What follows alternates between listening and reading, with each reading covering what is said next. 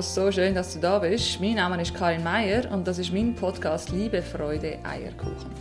Heute teile ich zwei wichtige Fakten zum Thema Hunger, Appetit und Sättigung mit dir. Wie wir beeinflusst werden von inneren Treibern und wie wir unsere Essensgewohnheiten können durchbrechen können. Wenn dir die Folge gefällt, dann freue ich mich, wenn du meinen Kanal abonnierst und ich wünsche dir ganz viel Spaß.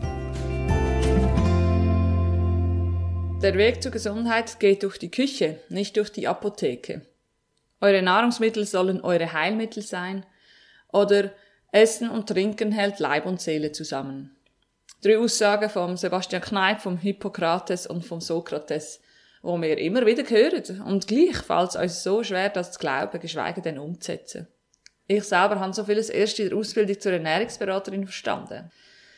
Natürlich bekommen wir auch einiges mit auf den Weg und wir lernen bestimmte Produkte und Zutaten kennen, lernen das Gericht gern zu haben oder eben auch nicht und wir lernen, was gesund ist und was nicht.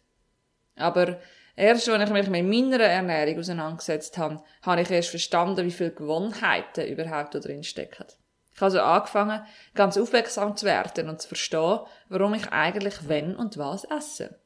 Ich habe meine inneren Treiber kennengelernt und habe so zusammen mit meinem Fachwissen meine Ernährung umstellen dass es sich für mich richtig anfühlt. Dabei ist mir immer wichtig dass ich jederzeit selber entscheiden kann und eben nicht geführt werde von inneren Treibern, wo ich nicht mehr kontrollieren kann. So teile ich meine wichtigsten Erkenntnisse mit euch zu Themen, die ich für mich erkennen und verändern Das erste grosse Thema handelt also von Hunger und Appetit.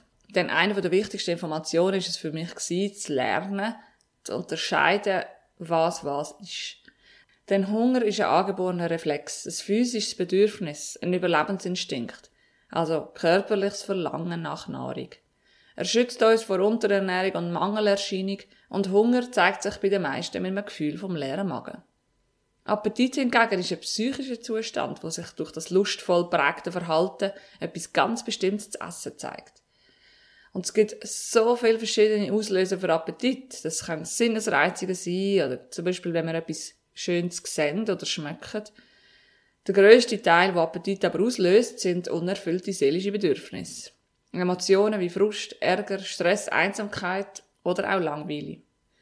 Ich habe also bei mir auch festgestellt, dass ich manchmal Lust habe auf etwas, wenn es mir nicht gut geht, ich wütend oder traurig bin. In diesen Situationen habe ich dann oft Lust auf Süßes, Salziges oder halt auch Alkohol. Erst bei meiner Fastenkur im letzten Frühling habe ich das wirklich erkennen in einem Seminar, das wir hatten. Seither achte ich mich darauf, wenn der Appetit kommt, was denn jetzt genau mein Bedürfnis wäre und ob ich mir das jetzt gerade auch anders könnte erfüllen als mit einem Snack. So kann ich jedes Mal bewusst entscheiden und wird nicht geleitet von meinem Hirn. Wir gehen jetzt also darauf ein, welche Quellen von Appetit es überhaupt gibt. Zum Beispiel kulturelle oder familiäre Prägungen. Gesellschaftliche Ereignisse wie Ostern, Weihnachten, Geburtstag beeinflussen natürlich auch unsere Essgewohnheiten. Für uns ist es normal, dass es an Ostern einen Schokihas gibt, an Weihnachten Gutzli und am Geburtstag einen Kuchen. Oder auch das Teller leer essen, was wir in unserer Gesellschaft als anständig bezeichnen, ist vielleicht gar nicht immer das Richtige. Verlieren wir doch so den Bezug zu unserer natürlichen Sättigung und überessen uns unnötig. Oder auch eine Quelle für Appetit sind Belohnungen in der Erziehung mit Speisen und Getränken. Denn spannend ist ja, dass wir alle aufwachsen mit Essen oder Getränken als Erziehungsmittel. Wir lernen, wenn wir lieb sind, gibt es das Vieri. Oder wenn wir diesen Berg noch auflaufen, dann gibt es Klasse. Oder wenn du das Gemüse jetzt isst, dann bekommst du ein Dessert. Oder umgekehrt, wenn du dich nicht benimmst, dann geht's ohne die Nacht ins Bett. Oder wenn dir deine Eltern nach dem Umkehren immer ein Stückchen Schoki in die Hand gedrückt haben, dann verbindest du die Schoki automatisch mit Trost und Beruhigung. Oder das selber gekochte, üppige Sonntagsnacht vom Omi assoziierst du vielleicht mit Wärme und Geborgenheit. Oder welche Situationen kennst du? Wir alle wachsen mit dem auf. Es ist ganz normal und gehört dazu. Aber heute sind wir erwachsen und dürfen die Gewohnheiten erkennen und umstellen, wenn wir das wollen. Denn heute haben wir die Wahl. Ich habe mich auch ab und zu mit Alkohol belohnt. Für mich ist es nach einem schwierigen oder anstrengenden Arbeitstag völlig normal gewesen, ein Bier zu trinken oder ein Glas Wein. Ich habe mir dann auch gesagt, dass ich das jetzt verdient habe. So ist also für mich Alkohol zur Belohnung geworden. Besonders, als wir in Wales gelebt haben, hat das tägliche Feierabendbier automatisch dazugehört. Das haben ja alle gemacht. Und wo wir dann einen Monat komplett auf Alkohol verzichtet haben, haben wir erst gemerkt, wie fix das schon im Kopf abgespeichert war. Also haben wir angefangen, uns mit einem alkoholfreien Schweppes oder mit einem Ginger Ale als Feierabendgetränk zu belohnen. Der Effekt ist ja eigentlich genau der gleiche. Belohnung ist es ja trotzdem. Einfach ohne Alkohol. Hm. So ich das aber zuerst einmal erkennen und dann können nachvollziehen, worum es denn eigentlich genau geht. Erst dann habe ich verstanden, dass es eine bloße Gewohnheitsbelohnung ist, die relativ einfach zu unterbrechen ist. Denn auch da möchte ich doch selber entscheiden, womit ich mich belohne und nicht geführt werde von einer Gewohnheit. Was auch spannend ist, wie Emotionen auf unsere Ernährung überhaupt wirken. Wir haben am Anfang von diesen Emotionen gehört, wie Frust, Stress oder Einsamkeit, wo den Griff zum Essen können steuern Hinter diesen Emotionen stehen aber seelische Grundbedürfnisse. Wenn die unerfüllt sind, lösen sie in uns alarmierende Emotionen aus. Das wiederum bringt uns dazu zu essen. Denn der Körper weiß, dass das Essen die Emotionen beeinflusst und umgekehrt beeinflussen ja auch die Emotionen das Essen. Schon nur das zur Verfügung stellen von Energie durch die Nahrungsaufnahme führt zu einer Entspannung und einer Stimmungsaufhellung. Umgekehrt bewirkt eine verminderte Energiezufuhr eine psychische Veränderung wie Reizbarkeit oder Aggressivität. Das hast du vielleicht schon mal bei dir oder jemand anderem im Umfeld erlebt. Ich jedenfalls kenne das sehr gut. Tony Robbins und Chloe Madanes haben die sechs Bedürfnisse definiert. Und die sind wie folgt. Erstens Bedürfnis nach Sicherheit. Zweitens Bedürfnis nach Abwechslung und Unsicherheit. Drittens Bedürfnis nach Bedeutung und Wichtigkeit. Viertens Bedürfnis nach Liebe und Verbundenheit. Fünftens Bedürfnis nach persönlichem Wachstum. Und sechstens Bedürfnis nach sozialem Beitrag. Die Wirkung der Emotionen auf unser Essverhalten unterscheidet sich also stark voneinander. So führt zum Beispiel Langweile zu einem gesteigerten Appetit. Bei Kummer und Eifersucht hingegen sinkt der Appetit. Stress hingegen ist ein Phänomen, das zwei verschiedene Gesichter zeigt. Die einen können bei Stress hemmungslos Zucker- und fetthaltige Speisen in kurzer Zeit verschlingen, bei anderen schlägt der Stress auf den Magen. Sie haben praktisch keinen Appetit und Hunger. Das bezeichnen wir als emotionales Essen. Also wenn wir aus bestimmten Gefühlszuständen heraus essen, ohne aber Hunger oder die körperliche Sättigung zu beachten. Besonders Schuldgefühle sind starke Zeichen für emotionales Essen. Wer unter übermäßigem Essen leidet, hat den Kontakt zu seinem natürlichen Instinkt verloren. Ein erster wichtiger Schritt also bei emotionalem Essen oder Trinken ist sicherlich einmal das Erkennen von den eigenen Verhaltensmuster um dann einen bewussten Entscheid zu treffen, wie das denn zukünftig soll sein und ob du etwas möchtest daran verändern. Zusammengefasst sind also mögliche Quellen für Appetit die kulturellen oder familiären Prägungen, Verhaltensmuster, Sinnesreizungen, Gewohnheiten, Belohnungen und eben die unerfüllten seelischen Bedürfnisse. Das heißt also, hinter dem Appetit steckt das Bedürfnis, das wir mit Essen stillen wollen. Denn eins ist klar, Essen gibt uns ein gutes Gefühl. Aber warum ist denn das eigentlich so? Das ist so spannend, denn das startet bereits beim Säugling. Während dem Stillen wird so ein Kuschelhormon, wie das so schön heißt, das Oxytocin ausgeschüttet. Das stärkt die Bindung zwischen Mami und Kind. Beim Essen wird der Botenstoff Serotonin freigesetzt. Das ist auch das Glückshormon. Das ergibt also eine beruhigende und glücklich stimmende Wirkung. Zusätzlich betätigen auch Zucker, Fett und Salz die Glocke vom Belohnungszentrum im Hirn. Aber auch der Genuss von einem feinen Gericht, die Freude am guten Geschmack oder die positive Erinnerung an emotionale Geborgenheit. All diese Faktoren tragen dazu bei, dass Essen glücklich macht. Und wie funktioniert denn jetzt genau der Hunger und die Sättigung? Das ist auch ein ganz spannender Mechanismus, denn der Körper hat verschiedenste Methoden, um die Sättigung zu melden. So stellt der Körper sicher, dass er immer über genügend Nährstoff verfügt. Alle Informationen werden ins Hungersättigungszentrum im Zwischenhirn, also im Hypothalamus geleitet, dort gesammelt, koordiniert und ausgewertet.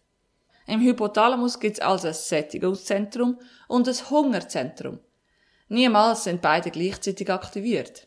Und das Spannende ist aber, dass der Taktgeber wechselt aufs Grosshirn, sobald Sättigung erreicht wird. Es geht dann nämlich nur noch um Lust und Vergnügen.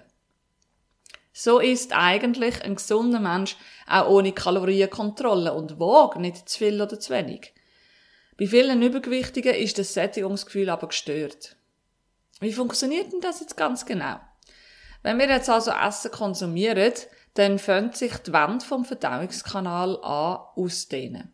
Sensoren im Magen-Darm melden ein Sättigungssignal ins Hirn. Das lenkt aber noch nicht, um die Sättigung einzuleiten.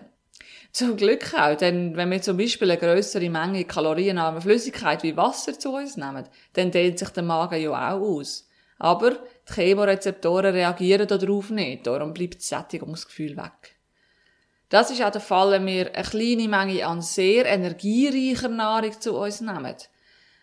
Es ist zwar der aktuelle Energiebedarf deckt worden, aber der Magen ist nicht genug gedehnt worden. Das löst einfach noch keine Sättigung aus. Das ist auch, was Übergewicht überhaupt begünstigt. Bei der Verdauung werden dann die Kohlenhydrate in Zucker zerlegt und der wird direkt ins Blut abgegeben. Das heißt, der Blutzucker steigt, der Körper schüttet das Hormon Insulin aus, damit der Zucker überhaupt kann aufgenommen werden und das wiederum sendet Sättigungssignal ans Hirn. Zucker wird in Energie umgewandelt, der Blutzucker sinkt wieder und das Sättigungszentrum wird aktiviert. Das ist ja alles schön und gut, nur ist es leider so, dass die Sättigungsgefühle erst nach 20 bis 30 Minuten eintreten. Und wir alle haben schon am Tag locker in einer 10 Minuten unser Teller leer gegessen. Wir haben also oft schon zu viel gegessen, bevor überhaupt Sättigungsgefühl alarmieren Wichtig bei diesem Prozess ist auch das Hormon Leptin, das der Appetit kontrolliert. Je nach Fettanteil im Körper wird es in höheren oder in geringeren Konzentrationen bildet. Der Botenstoff den Nerven regelt den Hunger also und sorgt zum Beispiel auch zur Nacht dafür, dass kein Hunger aufkommt, wenn der Mensch schläft. Aber was passiert denn jetzt bei den Übergewichtigen? Die Hormone wollen die Fettmasse verteidigen. Das ist ein Urmechanismus vom Körper. Fett wird gespeichert für schwierige Zeiten. Der Hypothalamus übernimmt also, wie schon vorher gehört, die Aufgabe vom Regler der haltet normalerweise das Körpergewicht konstant. Er reagiert auf die Signal vom Hormon Leptin, wo eben der Hypothalamus über den Füllzustand vom Fettgewebe informiert. Leptin ist also das zuständige Sättigungsgefühl. Viel Leptin heißt aufhören mit Essen. Leptin wird jetzt aber in den Fettzellen produziert. Das heißt, je mehr Fettzellen, desto mehr Leptin wird ans Blut abgeben. Dort aktiviert das Hormon die Leptin-Rezeptoren und signalisiert also im Hirn, die Nahrungsaufnahme einzustellen. Das Problem ist aber, wenn die Sättigungszentren nicht mehr auf das Hormon reagieren, dann spricht man von einer Leptinresistenz. Die Betroffenen haben also ständig Hunger, als wären ihre Fettspeicher leer. Die Leptinresistenz ist eine der Hauptursachen für Übergewicht und Adipositas. Und eine Ursache könnte vielleicht sein, dass eine langfristige Überdosis von Fruchtzucker stattgefunden hat. Den Zucker finden wir zum Beispiel in Sirup, in Süßgetränk, in ein paar Früchten und auch Fruchtsaft. Spannend, oder? Die Schwierigkeit ist doch aber jetzt, dass reglementierende Maßnahmen nur auf der Verstandesebene ablaufen. Wenn wir mehr essen, das nötig hat, das nichts mit Verstand oder Vernunft zu.